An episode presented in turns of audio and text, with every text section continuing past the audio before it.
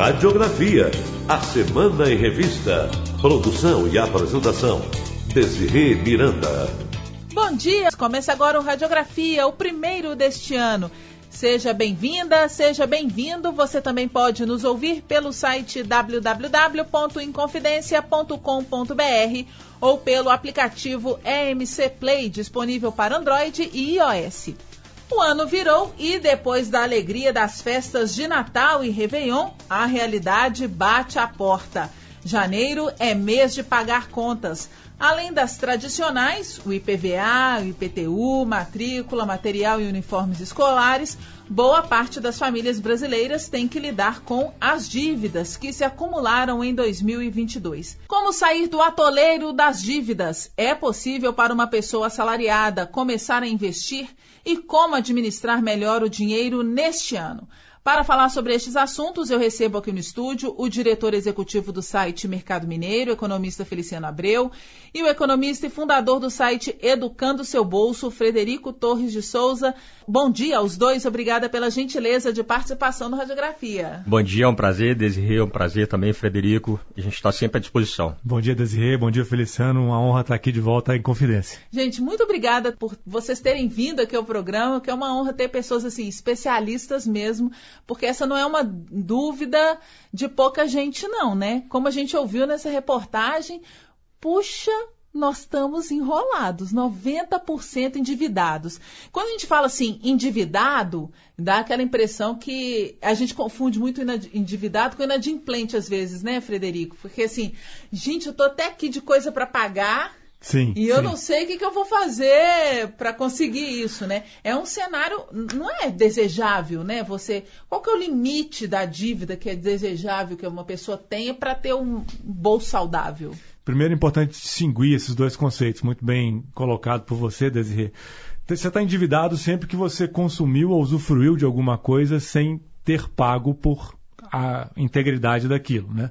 Mas que você usa o seu cartão de crédito para almoçar hoje, pagou o almoço com cartão de crédito e vai pagar a fatura daqui a 30 dias, isso pode ser considerado endividamento. Um endividamento curto, né? É, dentro do mês, não preocupante, talvez um dos mais tranquilos, assim dizer, é, mas é algum tipo de endividamento. É por isso os números chegam aí próximos de 100%, né? sem que nem todo mundo tem um financiamento imobiliário, um, um financiamento de carro, uma, uma, dívida não paga, uma fatura de cartão de crédito não paga. Esses aí os, os ah, já os endividamentos talvez um pouco mais, mais robustos. E a inadimplência, que é a mais preocupante, como você falou, é já um sinal de que você passou da conta. Né?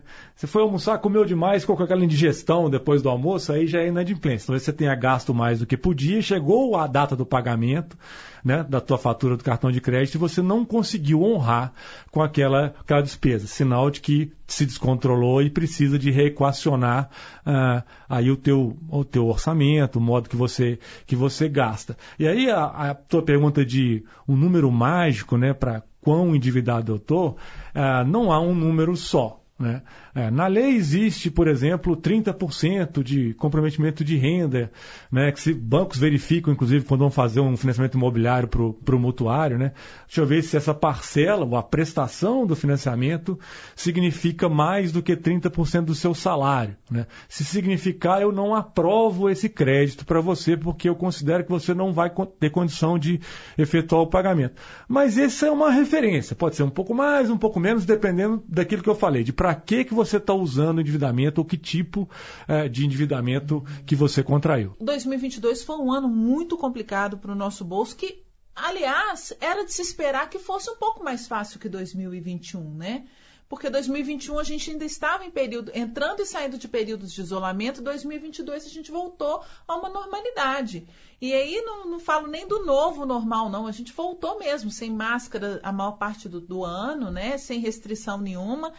E, no entanto, a gente terminou o ano dessa maneira. Feliciano, você também fez várias pesquisas mostrando o impacto da inflação e da queda da renda do consumidor. Como é que você avalia, é, fazendo uma comparação com suas pesquisas esse cenário? Bom, eu, eu acredito o seguinte: os números não tem como mentir, né? A gente acompanha diariamente esses preços e, e quando você me diz isso, me volta um ano atrás na minha cabeça que eu participei de uma palestra e gente, eu queria estar totalmente errado né, porque a gente sabia que era um ano que ia ter muita turbulência, principalmente na questão da volta da, do, do, do Covid, as pessoas desempregadas, né, precisando retomar o trabalho, mas de uma certa forma a economia emperrada porque a gente teve diversos gargalos na produção. Né? E somado a isso tudo, a gente há um ano atrás a gente não sabia que ia ter uma guerra como aconteceu uhum. durante o ano todo. Então isso preocupou bastante e agravou ainda mais a crise. A gente sabia que ia ter uma disputa eleitoral que também influencia diretamente na economia, porque gera uma expectativa muito grande. As pessoas deixam de investir muita gente é, está realmente muito preocupada é, com questões assim de investimento. Eu, particularmente, todo lugar que eu vou, as pessoas perguntam, né, quando vai melhorar. Eu fico sem saber também, porque como é que você fala com um pequeno empresário é, para ele investir que daqui seis meses as coisas estão melhor, ele vai pegar um bom momento, né, do, do retorno da economia. A gente não sabe, são fa diversos fatores que influenciam. A gente tem a, a, própria, como a gente passou aí anos de muita angústia, né, durante a pandemia, a gente teve questões econômicas é, externas e internas também, complementando, obviamente, e agora é a expectativa de melhora. Eu espero estar errado, mas eu acho que não é o momento de investimento, pelos preços que a gente acompanha. Alguns produtos alimentares, em maio a gente teve, parece que um pico muito forte de aumento de preço, principalmente derivados do leite, a carne batendo recorde de preço para o mercado interno, o consumidor reduzindo o consumo porque ah, a gente nota, Desirê, que eh, muitas vezes não é o poder aquisitivo da população que melhora, mas é o limite que o consumidor consegue ir ao supermercado e comprar.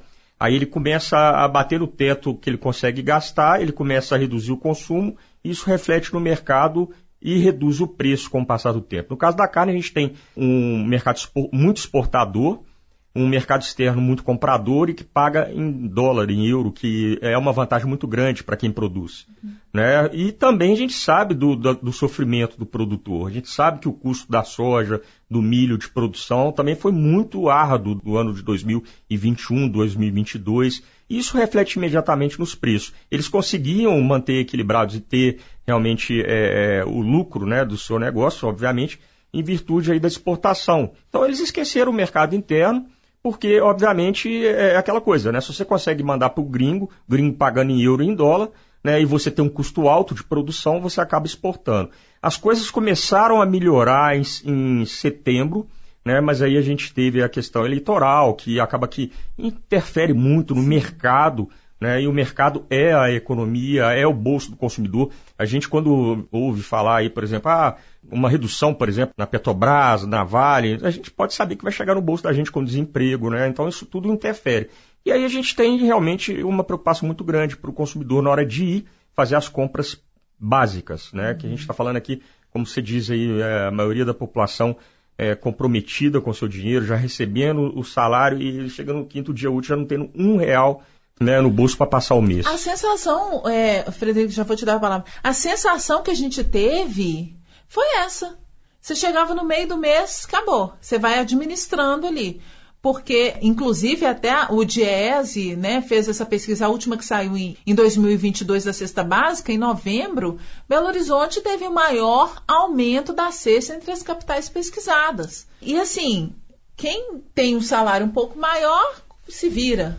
Mas e quem ganha salário mínimo está pagando 60% só de comida? Como é que faz? Pois é, eu, eu, acho que assim, sua pergunta, né, de o que, que mudou de 22 para 21, quer dizer, uhum. anos com dinâmicas muito distintas e o problema se agravando. O problema, me refiro a endividamento, o ônus de, de juros e, e, custos financeiros no orçamento familiar, o ônus de, como o Feliciano mencionou, aumento de preços né, na conta da, do supermercado é, e no bolso do consumidor aumentando.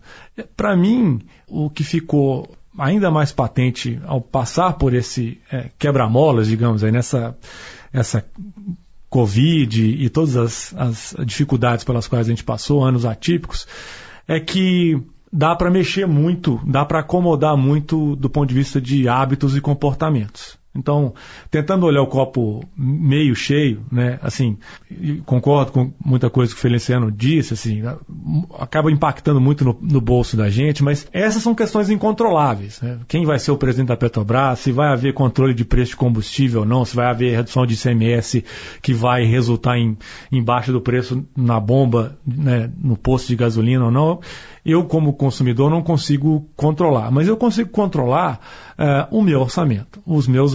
Então, por exemplo, citando coisas que a gente viu durante a pandemia, a gente teve um aumento muito grande de investidores durante o ano de 2020 e 2021, jovens, inclusive, pessoas que ganham pouco né, estatísticas uh, hoje de números de CPFs registrados na, na Bolsa, né, números de detentores de CDBs, cotas de fundos de investimento, uh, que abriram contas em plataforma e começaram a investir pela primeira vez, né, taxas de crescimento altíssima. E uma das principais razões, por mais boba que possa parecer, né, que se atribuiu a esse movimento, foi os jovens pararam de gastar dinheiro na balada.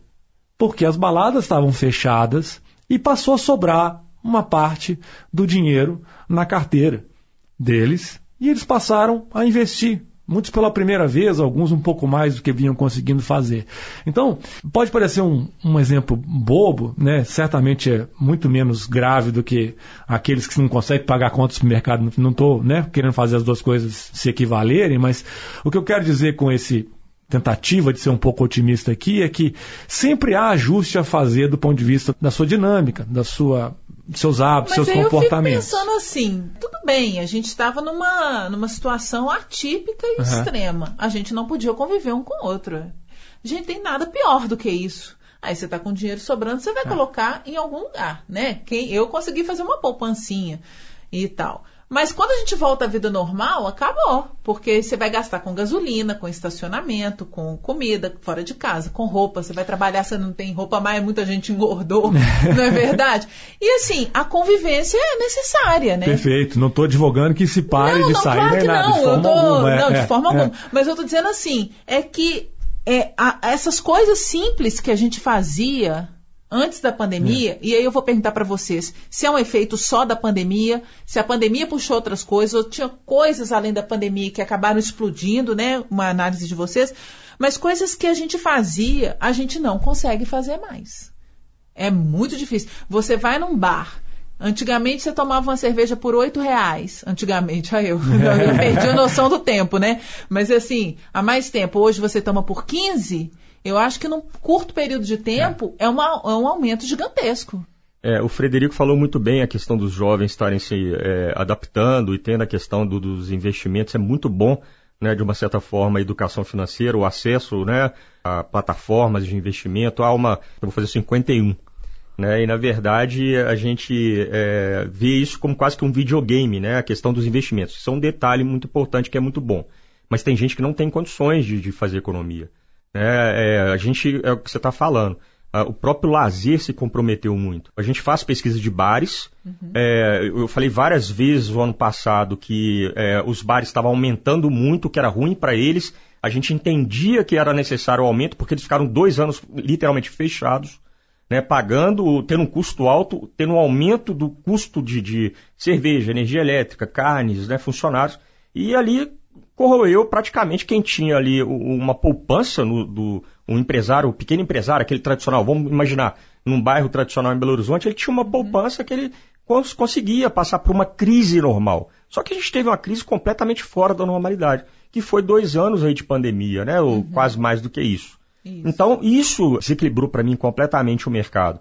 Né? Isso desequilibrou a economia mundialmente. Né? E para as pessoas que não estavam preparadas, elas estão realmente.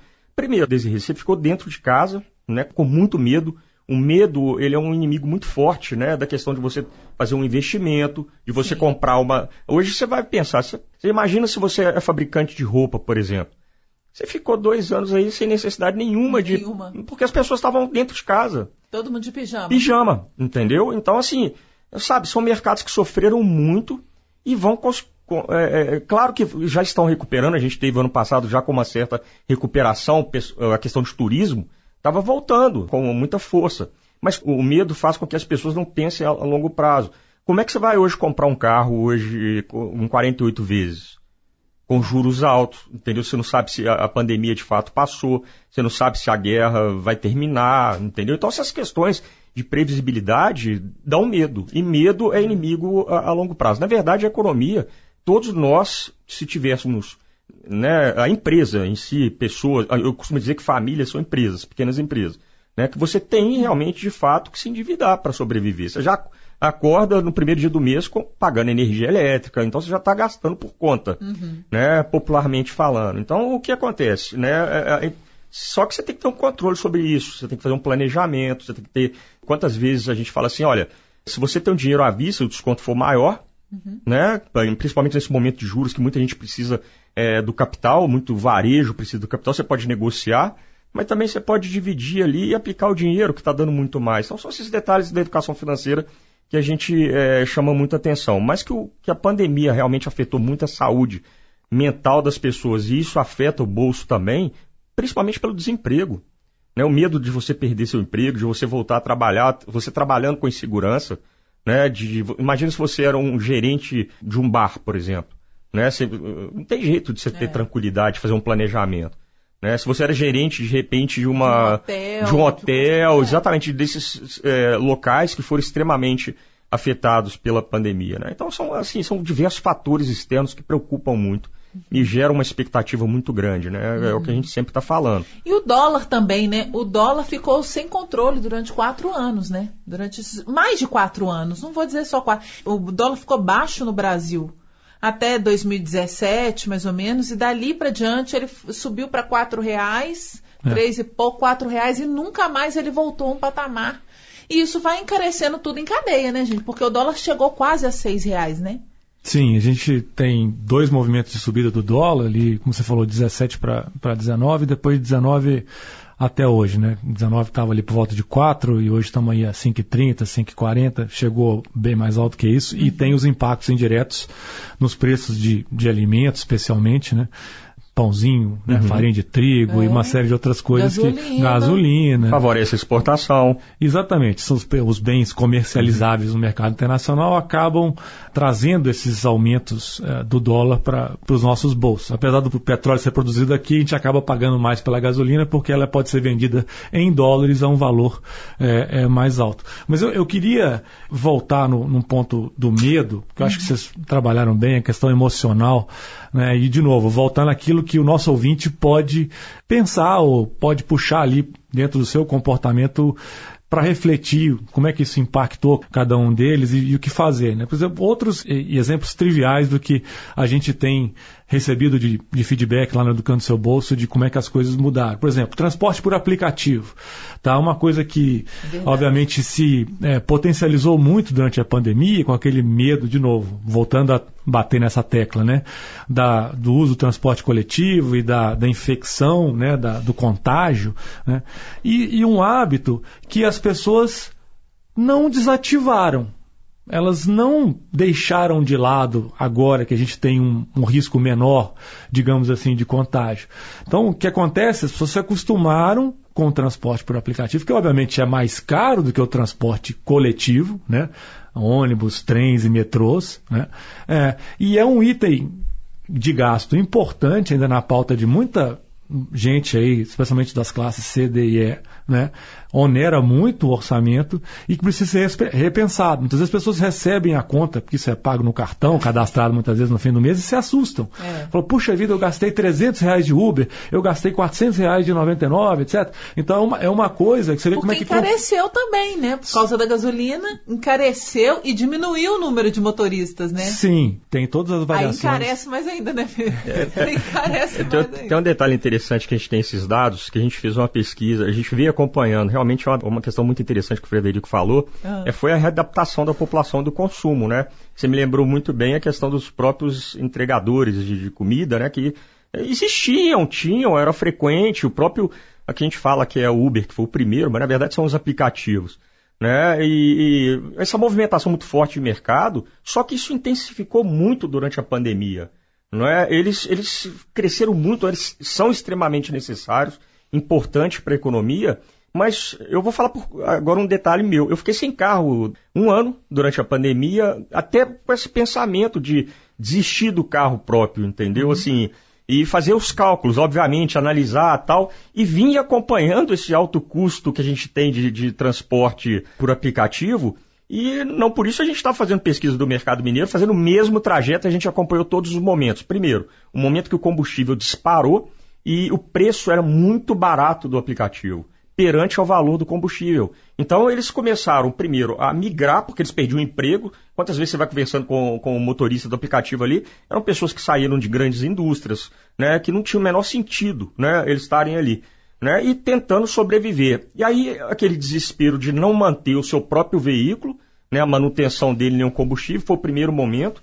Aí depois veio o segundo momento que a gente acompanhou. O preço subiu muito, porque os aplicativos também viram que se não mantivesse um, um ganho para eles, obviamente que iam perder muita quantidade de, de motoristas, que são essenciais. E o, o que, que acontece no, no, efeito ao contrário? O consumidor, por exemplo, que sou eu, não estava achando mais o, o aplicativo. Na noite, o que, que eu fiz? Comprei o carro de volta.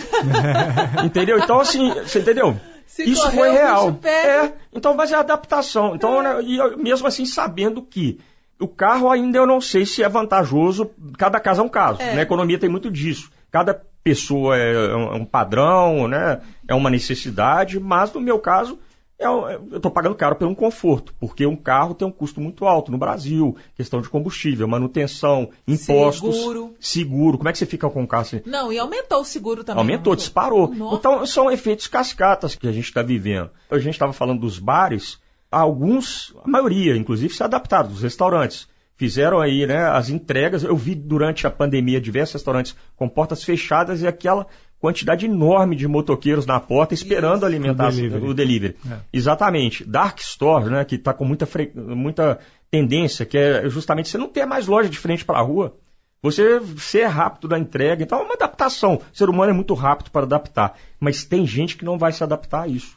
Né? Tem gente, por exemplo, nossos pais, né? pessoas que não têm a internet ali, o acesso que a gente tem hoje. A moçada, hoje, que a gente estava falando até da, É. da aplicação, por isso que eu volto a dizer, é, eu, eu acompanho muito e sou fascinado com essa questão dos jovens que aplicam o dinheiro, isso é muito necessário para aquela educação financeira que a gente vem carregando desde 2000 aí, falando para o consumidor, mas era pouquíssimo acesso que você tinha, né? Home broker nem existia na época direito.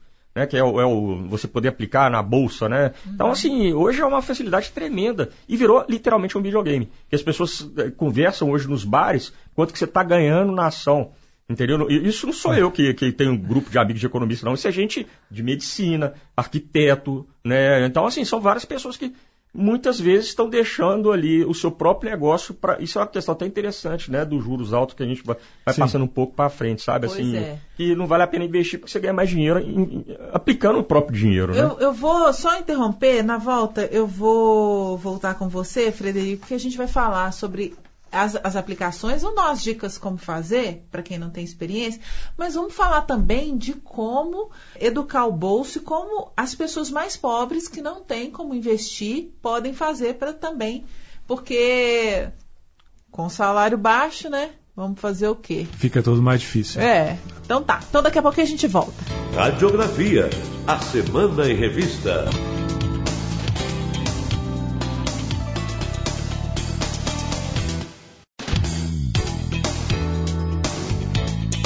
Radiografia, a Semana em Revista. Apresentação, Desirê Miranda. Estamos de volta e hoje o Radiografia fala sobre como equilibrar o orçamento em 2023. Comigo aqui no estúdio, o diretor executivo do site Mercado Mineiro, economista Feliciano Abreu, e o economista e fundador do site Educando o Seu Bolso, Frederico Torres de Souza. Gente, vamos entrar aqui na no que é, que é bom mesmo do programa. Antes eu só queria ver. Antes da gente começar a falar sobre planejamento, eu queria só que vocês me explicassem o seguinte. O que, que vocês esperam de 2023? A gente fala sobre pandemia, na verdade a pandemia não acabou, estamos passando por uma quarta onda.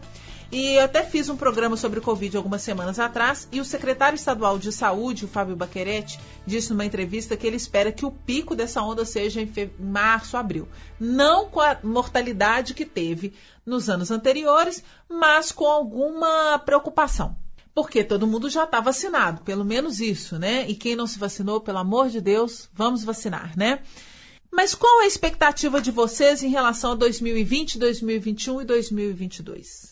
Frederico? Eu, o que se pronuncia não é muito bom. Infelizmente, não Ah, dá é. para ser muito Fala otimista. É, a inflação ainda não caiu, né? E quer dizer, ela já caiu um pouco, mas ainda está relativamente alta porque a gente viveu, né? De preços talvez descontrolados, com impactos maiores aí na, em alimentos, em é, algumas coisas que são muito sensíveis ao bolso da baixa renda. E o que o mercado famoso mercado prevê para crescimento é um número mais baixo do que 22. Né? Então, assim, menos demanda, menos negócio, menos movimento, né? no jargão mais popular, do que houve em 21. Tá? É óbvio que isso se distribui, algum setor né, um pouco mais, um pouco menos, mas na média, a gente fala sempre, como economista na média, um pouco menos de, de crescimento. E aí, aliado a uma das coisas que a gente falou no começo do programa, que é um endividamento maior do, das famílias, né, um comprometimento maior da renda, esse só piora enquanto os juros não caírem. Então a gente tem a Selic a 3,75,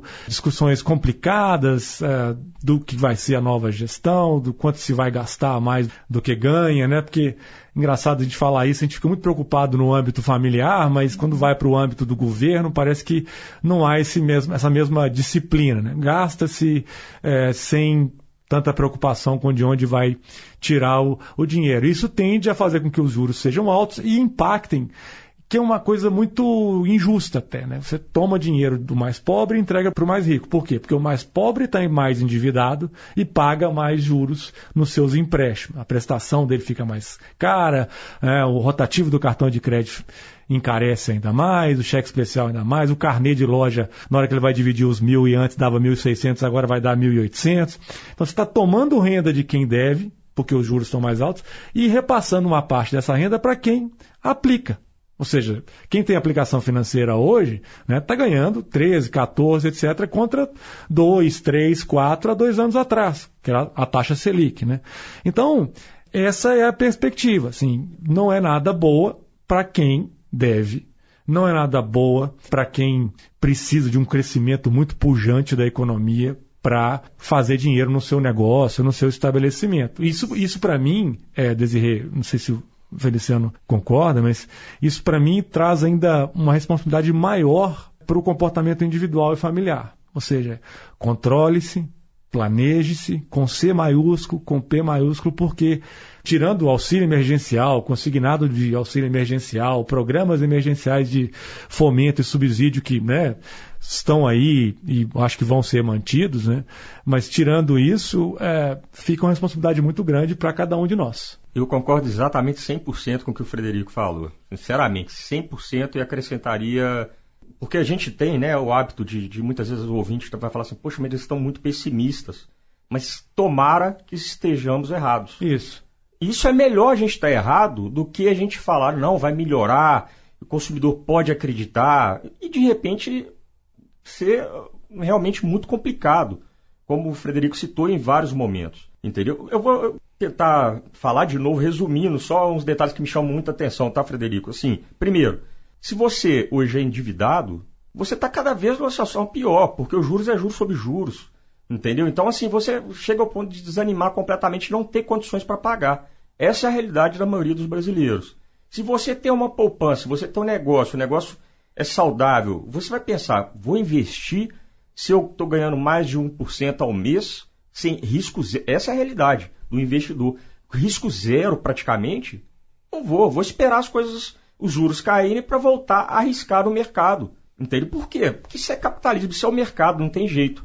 Então, na minha perspectiva, eu volto a dizer que eu me lembro exatamente há um ano atrás e ainda, é, infelizmente, eu acertei, porque na verdade eu comentava isso, alguns empresários falavam, você está muito pessimista, porque a gente estava vindo a questão do Covid, e aí somado a isso veio a guerra, e somado a isso veio a eleição, que foi, na minha opinião, muito mais forte do que eu esperava, uhum. na questão no âmbito econômico, pela expectativa que gerou, sem querer falar de partido algum, mas uhum. então isso acaba influenciando muito no mercado. Foi muito aguerrida. Foi, foi muito uma, aguerrida. Foi uma das eleições mais polarizadas, polarizadas, exatamente, é, polêmicas, raivosas, tudo. Tudo. Então isso afeta no mercado. Isso afeta ao ponto de quem ganhou muitas vezes ele está com raiva até esse momento e quem perdeu não quer investir de jeito nenhum. Uhum. E está revoltado querendo ser aquelas coisas malucas que aconteceram. É. Então assim, é, é muito complicado da gente dizer para o consumidor, por exemplo, para ele, de repente, que estava. O sonho da vida dele é ter a casa própria, ele fazer um financiamento a longo prazo, porque, ah, não, muda, o, o mercado é cíclico,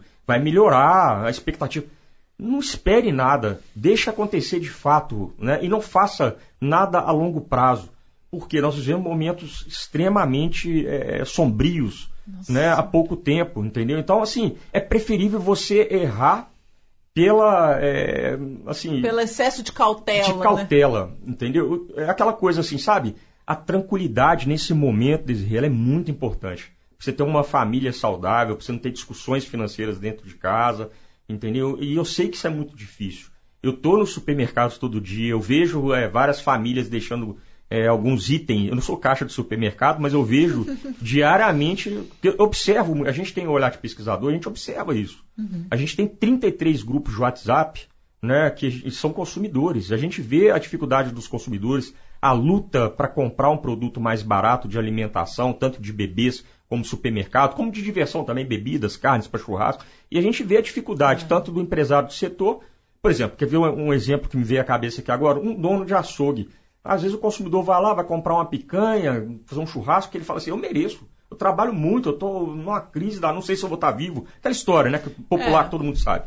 Só que o que acontece? Ele acha que aumentou a carne porque o açougueiro está ganhando dinheiro. O açougueiro está muito mais desesperado que ele. Porque ele não está tendo dinheiro para pagar o seu fornecedor, ele está gastando com energia elétrica, ele não está girando o seu estoque, entendeu? A qualidade não está boa da, do produto e o preço está aumentando toda semana. E está vendo o consumidor reclamar com ele. É. Porque o consumidor não tem essa perspectiva que o chinês que está comprando a carne bovina, essas coisas que a gente vê na economia.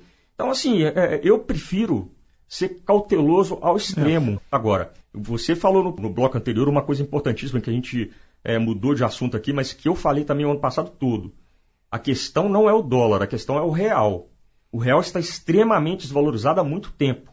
E quando o real está desvalorizado, a gente está ficando pobre. Isso. Entendeu? A gente está muito pobre. Por quê? A gente importa produtos que são essenciais para a indústria, para a agricultura, para a pecuária. Então, isso acaba encarecendo. E a gente acha que muitas vezes um salário agora que foi para R$ 1.302, ó, melhorou R$ reais. É, não melhorou nada, nada. Porque, porque a inflação já corroeu isso já. o ano passado. Uhum. Entendeu? Então, isso que o consumidor tem que, que já está sentindo na pele. Você sabe que quando eu estudei economia, Frederico, é, porque meu pai era economista também, a gente, eu ficava pensando, a gente aprende economia é na dor, né? A dona de casa, a gente falava muito isso, a dona de casa já era uma economista, assim, naturalmente, porque ela tinha, a inflação era muito alta. Eu até arrepio quando falo em inflação, porque foi inclusive um dos motivos que eu montei o mercado mineiro, foi daquele trauma de inflacionário que a gente tinha, da dona de casa ir lá, né, as fiscais do Sarney, uhum. e a gente via a dificuldade que era das famílias de receber o salário de ter correndo no supermercado, né, porque você não tinha estabilidade nenhuma do dinheiro. E eu fico pensando agora é nessa moçada nova que veio depois do plano, do real, plano real, né? Uhum. Que não sabe o que é de fato uma inflação. É. Né? Porque a gente até agora está tendo inflação, algumas inflações aí sob demanda, algumas inflações aí em virtude do próprio é, oferta de mercado, é, são inúmeros tipos de inflações. Agora, que vão e voltam, né? O próprio combustível deu uma melhorada no final do ano passado, mas já está voltando a piorar de novo. É. Então, assim, Esse são... negócio do ICMS vai acabar, né? Vai acabar, é. entendeu? Vai acabar a própria política da Petrobras. Será que vai continuar? Então, é. assim, são diversos fatores. E né? é interessante você falou é, nessa questão da gente estar tá empobrecendo, porque a sensação que eu tenho é essa. Eu não conheço ninguém que não mudou algum hábito por causa disso, falta de dinheiro. Isso. Eu não conheço. Você tem que ser muito rico no Brasil para você manter enchendo o tanque do seu carro de 15 em 15 dias, você comprando filé mignon todo mês, ou, né, sei lá, quando você faz suas compras, comprando o seu salmão, comprando aquela... Entendeu? Isso aí, para assalariado e para pobre, isso aí. Exatamente isso. Deixa eu te contar uma coisa. A gente falou de picanha aqui, mas eu vou te falar uma pesquisa que o Mercado Mineiro fez no ano passado, no final do ano passado. Mensalidade escolar. Que algumas escolas subiram 20%. Como que você vai. A maior dor que o pai tem é tirar um filho de uma escola em virtude de questões financeiras porque ele sabe que é um investimento. É. Entendeu? E você vai, primeiro, você vai tirando o seu filho do curso de inglês, você vai tirando ali a, a TV a cabo, é, o clube, não sei o que, não sei é. o que, o lazer, o cinema, já era. Então vai chegar um ponto que você fala assim, e agora? Tem que tirar meu filho do colégio para um é. colégio mais barato, ou até que não seja ruim. Não estou falando é, juiz de valor aqui, não, mas assim, é, assim, você vai reduzindo o consumo plano de saúde, quanto a gente faz pesquisa de exames, de vacinas, exames principalmente que está afetado aí é, por plano de saúde. o quanto que os, que os exames laboratoriais subiram uhum. em, em virtude, primeiro, do aumento de custo e também, obviamente, da demanda. da demanda, porque tinha ali garantido um valor do plano de saúde que reduziu também. Uhum. Então, assim, são diversos fatores que vão se somando e a, gente vai ficando entristecido, e, pobre, é... entendeu? Infeliz. Você já imaginou hoje é, essa situação para milhares de pessoas que não estão preparadas para isso? Que não tem aí educação financeira, porque aquela coisa, primeiro você teve uma mudança de crédito, de facilidade de pagamento. Isso. Quantas vezes aqui você já me entrevistou, eu falei a questão é. do cartão, né? É. Que as pessoas abriam a carteira com quantidade de cartões absurda. Eu ficava assim, meu Deus do céu, como é que eu, eu sou, que a gente é, é. é acompanha tudo, já tem dificuldade né, de gastos diários, a gente uhum. tem que uhum. acompanhar. Mas as pessoas achavam isso como um, quase que um, luxo danado. Ai, hoje eu morro de medo, porque eu já é, uso mais de um cartão. E, e hoje. Me dá desespero. Exatamente. Tem gente que usa um cartão para pagar o outro. É. Nossa, Deus me livre chegar nisso. É, é. Falando nisso, Frederico, como é que a gente. Vamos supor, estou com desempregado e pagando as contas do mês no cartão, aí eu uso um cartão para pagar o outro. Como é que eu faço? Essa questão é, é cruel, né? Assim, e há dados é, de que realmente o brasileiro saiu pegando cartão e a torta direito. Né? Você vai hoje numa loja de departamento te oferece um cartão. Você, é, você paga uma conta de uma operadora de celular e te oferece um cartão. É. Você, você vai no supermercado e te oferece um cartão. Basicamente você tropeça numa boca de lobo aí no meio da rua, sai de lá de dentro uma mão que te oferece um cartão. Então, e como o Feliciano falou, né, gerir um já não está na corrente sanguínea do brasileiro. Se atrapalha muitas vezes com prazos, deixa fatura vencer. Dois já fica mais complicado, três, quatro, cinco é, vai ficando inviável. Se atrapalham, passam a não pagar, incorrem rotativo do cartão com taxa de juros daquelas que a gente conhece de 300, 400% é, ao ano. E isso é insustentável, né? Realmente tem gente tomando agora o consignado do auxílio emergencial, que é uma coisa que, na minha opinião, sequer devia ter sido criada. É né? cruel isso. É cruel, para poder pagar a dívida. Fala, gente, não, não, não dá. Seja, se você está pegando o auxílio emergencial é para prover subsistência, né? É, é, compras, é, encher geladeira e coisas é, é, básicas, não é para pagar a dívida, tem, tem um troço errado. Então é difícil falar para essa pessoa que está desempregada como é que ela vai fazer. A única maneira que a gente tem em economia, e vale para qualquer pessoa, empregado, desempregado, é fazer ajustes de todo tipo e toda natureza. Né? Então, por exemplo, está chegando a hora da matrícula de novo dos filhos na escola.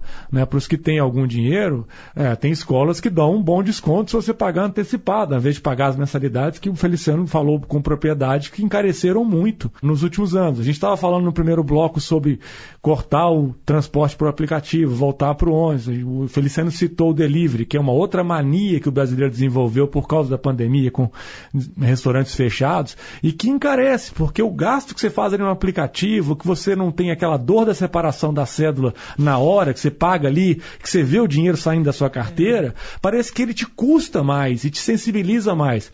Né? No delivery você vai, vai, quando chega no fim do mês, fala, nossa senhora, eu gastei 700 reais de comida é, fora né, entregue, que eu podia é. ter cozinhado aqui é. né, na minha cozinha que ia ficar um terço. Mais saudável e mais barato. Exatamente. Quer ver outra epidemia que eu acho que assolou aí o Brasil e ainda não foi embora? O tal do e-commerce, comprar roupa pelo site da importadora, sei lá das contas, que é mais barata, que chega mais barato que na loja. Só que você acaba comprando cinco peças ao invés de uma, que é o que você realmente precisa. É. Então, desculpa, assim, eu não tenho soluções mágicas a não ser pequenos ajustes. Uhum. É, há pequenos ajustes para fazer. Ah, tem uma encaixar. solução mágica, ganhar na Mega Sena. Bom, essa, essa é boa.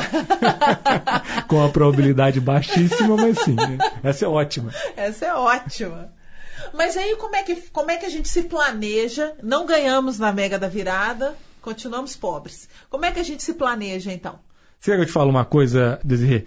Eu não sei se o Feliciano concorda, mas assim, tem muita gente que não, se for fazer uma reflexão do ano de 2022, se perguntar, traz aqui agora, vamos fazer uma pesquisa nos funcionários da rádio hum. e fala para o cara assim, para onde é que foi seu dinheiro no ano de 2022?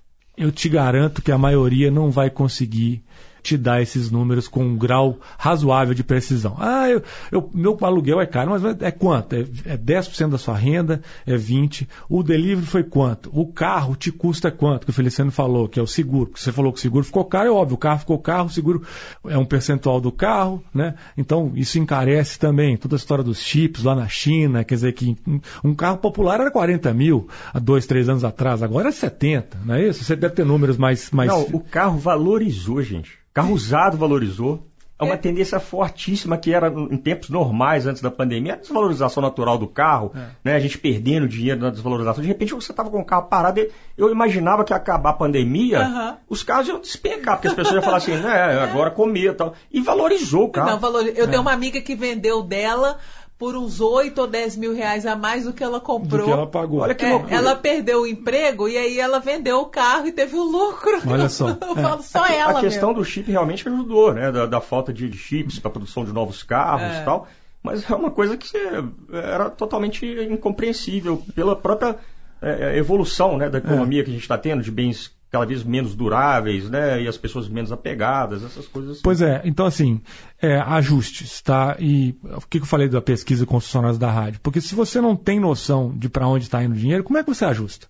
Você primeiro mapeia, né? Você primeiro toma pé da situação, faz o diagnóstico familiar, inclusive, que é o que a gente recomenda. Não adianta nada você fazer sozinho e o teu cônjuge não, não acompanhar, né? Ou os teus filhos não acompanharem né? Uhum. Ou no contrário, muitos filhos provêm para os pais, né? E ajudam os pais, os mais velhos, e aí um faz o outro não faz. Então é um planejamento familiar mesmo.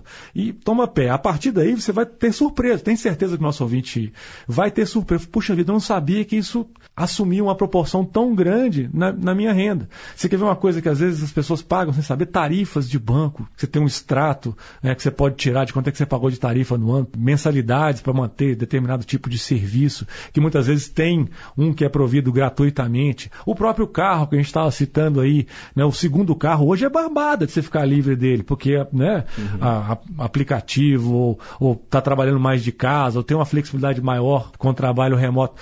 Tudo isso, Desirê, são ajustes são pequenos, nada é a mega cena, que é o que o brasileiro adora. O brasileiro adora um milagre, a solução, a bala de prata, né? Igual a gente que é mais velho já ouviu falar ali na época do Collor, né? Mas a bala de prata é muito difícil. Eu acho que aqui tem gente que gasta muito com ticket de mega cena. É. Mas veja bem, eu posso dizer, streaming a gente trocou a TV a cabo pelo stream, eu acho que o stream tá ficando mais caro. Ou às vezes nem trocou, às vezes você adicionou um streaming que antes eu era não, só. Eu troquei, eu tive uma economia de mais ou menos uns 100 reais. Olha o que está acontecendo no mercado de streaming. Antes era bom. só, você deve ter número disso. Antes era só Netflix, aí veio Amazon, aí depois veio Star Plus, aí depois tem HBO, Disney, Disney não sei o quê, é, é, HBO é, Plus, não sei Apple o quê. TV. Nossa, Tem gente pagando 4, 5, 6 streams. E tem ainda aqueles que mantêm um ponto de TV a cabo dentro de casa. Você vai ver o cara tem 400 canais, 5 streams. Bicho, corta. Plano. Plano de internet, plano de telefonia. Toda vez, isso aí é um filão pro Feliciano. Toda vez que você vai fazer uma revisão desse tipo de contrato, você acha um, um serviço melhor do que o que você tem a um preço mais baixo? Sempre. Eu sempre, na verdade, cancelo meu serviço. Sabe assim, eu, eu faço aquela, aquela brincadeira assim de atendente call center já fala assim, olha, eu quero cancelar. Aí começa naquela dificuldade, obviamente que eu não quero, mas para reduzir o preço. Funciona até hoje. É, inclusive, eu particularmente não tenho TV a cabo há pelo menos três anos. Eu tenho internet.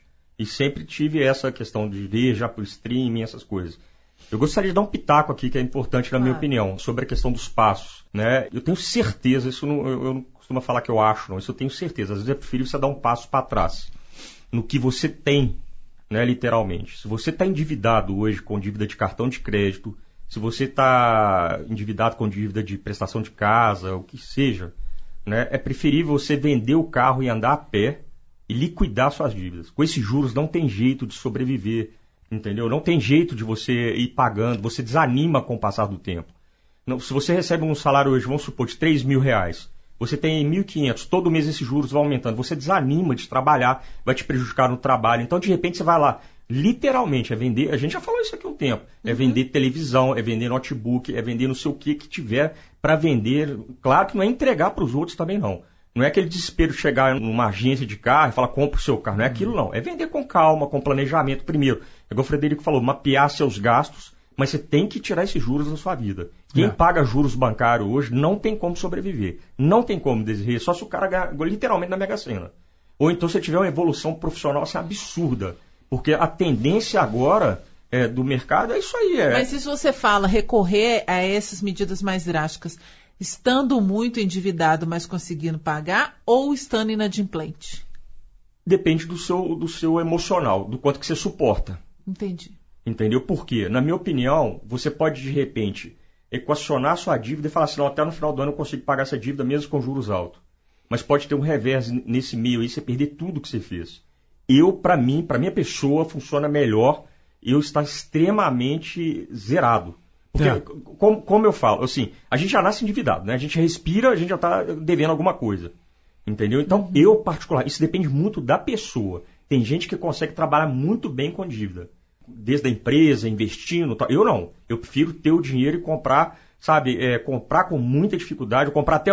É, é literalmente comprar um produto mais barato, entendeu? Do que você ficar assim, ah, vai melhorar, vai melhorar. Porque eu já vivi tanto nessa expectativa de vai melhorar e piorou por efeitos extremamente externos que não dependem da gente Isso. e te enrolam novamente, que aí você, aí você vai desanimando, você vai perdendo energia do trabalho, da organização financeira. Então, eu prefiro, na minha opinião, sabe, que eu tento passar para todo mundo que eu conheço é o seguinte: dá um, isso não é vergonha para ninguém nesse momento, não.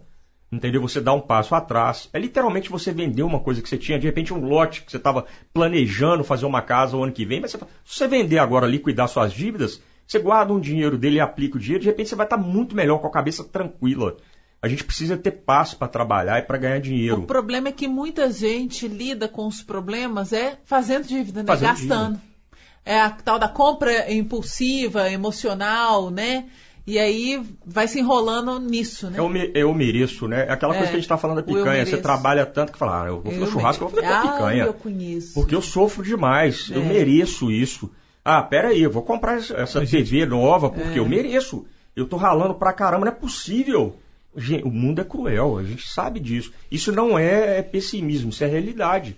Entendeu? Então é preferível você, de repente, volta a dizer. Você tem, obviamente que tem gente que não tem carro para vender, já tá. Mas o que, que adianta você ter um carro, você não tem dinheiro para pagar o IPVA, você está quase morrendo do coração se uma blitz te pega ou não tem combustível. Se o carro der um problema no, no- no motor, anda- você não só anda- consegue. só anda no- na primeira quinzena, depois guarda. E mesmo assim com o celular É. último modelo, porque você precisa mostrar para os outros. Então, É. essas coisas que a gente tem que educar Infelizmente é. É uma, é uma mania do brasileiro. Nós estamos vivendo um momento de extrema crise. Tomara que a gente esteja errado, que as coisas melhorem muito rápido, mas a realidade não é essa. Né? É, o- vocês falaram um ponto importante que é, e eu falava aqui sempre na confidência com o Pedro, com o pessoal do Em Boa Companhia, na época, os ouvintes ligavam para esclarecer alguns pontos e alguns bastante humildes e admitiam ali, ah, mas eu não, não domino a matemática, quer dizer, eu né, não sou bom na matemática. E a gente falava o tempo inteiro assim, olha, é muito menos sobre matemática do que o que você imagina.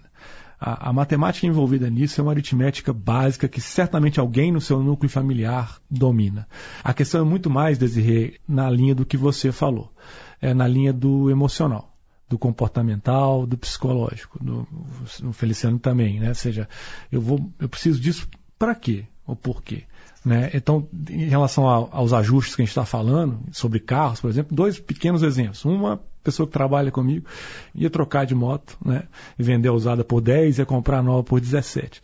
E ia financiar. E ela fez a conta e viu que ia pagar 3 ou 4 mil reais de juro. A, a moto de 17 ia passar, né, significar para ela em desembolso de 21. E aí, com algum auxílio ali, é, até meu, percebeu que se ela ficasse um tempo voltando para o ônibus, sem moto, ela pegava os 10 da venda, aplicava, economizava um pouco durante aquele período que ela ia voltar a usar o transporte coletivo e pagava, daqui a alguns meses, o valor integral da moto sem ter que se expor a um financiamento de 4 anos da moto nova. Então, assim, uma pessoa que, voltando na emoção, soube reconhecer que a dívida ia fazer mal para ela na hora de botar a cabeça no travesseiro. Por outro lado, olha o exemplo contrário. Peguei um, um táxi outro dia, comecei a conversar com o cara, aquela conversa boa de, de táxi né, que a gente tem. E o cara confessou que o carro dele era consorciado. Aí começamos a falar, perguntou o que, que eu achava. Eu falei, é, consórcio tem seus problemas, e né, um ônus é uma prestação que te amarra muito tempo, você paga muito mais, você compra um carro e vai pagar um e meio, dois e tal, sei o quê. E ele ficou escutando e eu vi que ele não estava concordando muito comigo. Aí eu fiz questão que ele fizesse. Mas o senhor, o senhor discorda de mim? Ele falou assim, ah, doutor. Aquele pessoal que chama a gente de doutor ainda, uhum. muito humilde, né? E ele falou comigo assim, eu discordo do senhor, assim, eu acho que eu estava me deixando num banco, né? Sou dos bancos aí, sou mais letrado do que eu e tudo, mas eu vou falar para você o seguinte: se eu não tivesse essa prestação para eu pagar, eu não saía de casa de manhã para trabalhar. Ou seja, é uma pessoa para a qual a dívida serve não como um problema, mas como uma motivação para ir produzir. Então, voltando no que vocês falaram, é, assim, é muito emocional. É muito de como é que você lida com os seus compromissos e como é que aquilo afeta a sua capacidade produtiva. Pois é.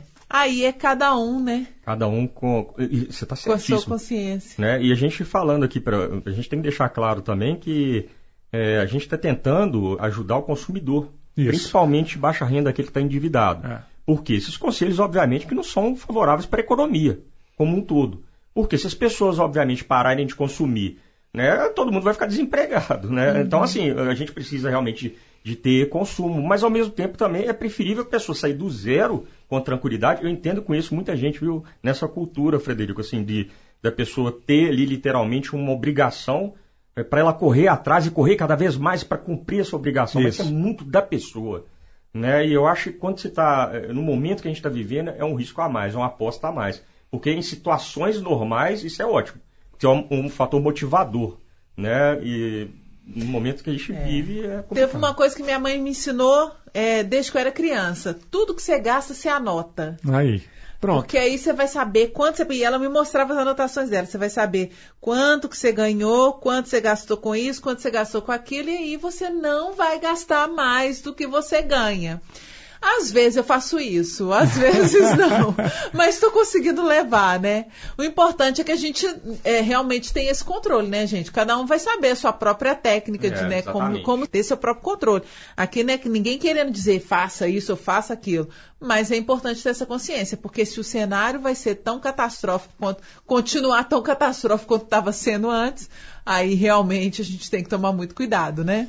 Note bem, assim, eu acho que em relação ao auge da pandemia, nós não, acho que não, não voltamos lá, não sei, do ponto de vista de emprego. Porque a gente começou falando um pouco de emprego, né, e acabamos não, não analisando tanto, mas eu acho que teve muita gente que perdeu o emprego por causa da interrupção dos, dos serviços e restaurantes, hotéis. É, uma, é mas a retomada está sendo muito mais lenta do que foi a debandada, né? A retomada ah, não está sendo ah, nessa rapidez. É então a gente tem que manter a consciência, né? Sem dúvida.